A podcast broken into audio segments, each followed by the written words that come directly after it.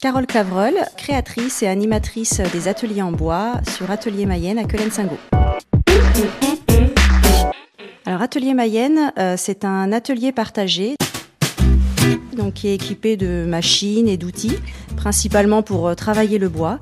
Euh, je suis là pour accompagner les, gens qui souhaitent créer des objets ou des meubles en bois, ou alors les former sur des ateliers thématiques.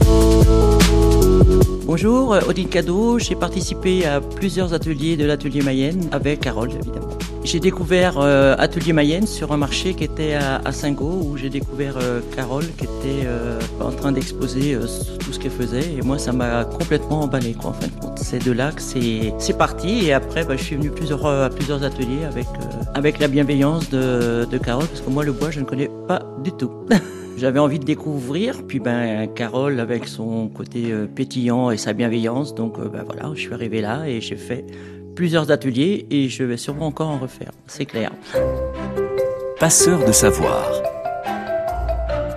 Alors la plupart des participants qui viennent euh, sont novices et c'est pour ça que les ateliers thématiques euh, sont utiles parce qu'ils savent euh, ce qu'ils vont faire, en combien de temps et à quel coût. Les personnes qui ont déjà un peu travaillé le bois et qui ont un projet plus conséquent, du coup viennent sur plusieurs séances et ça avance petit à petit.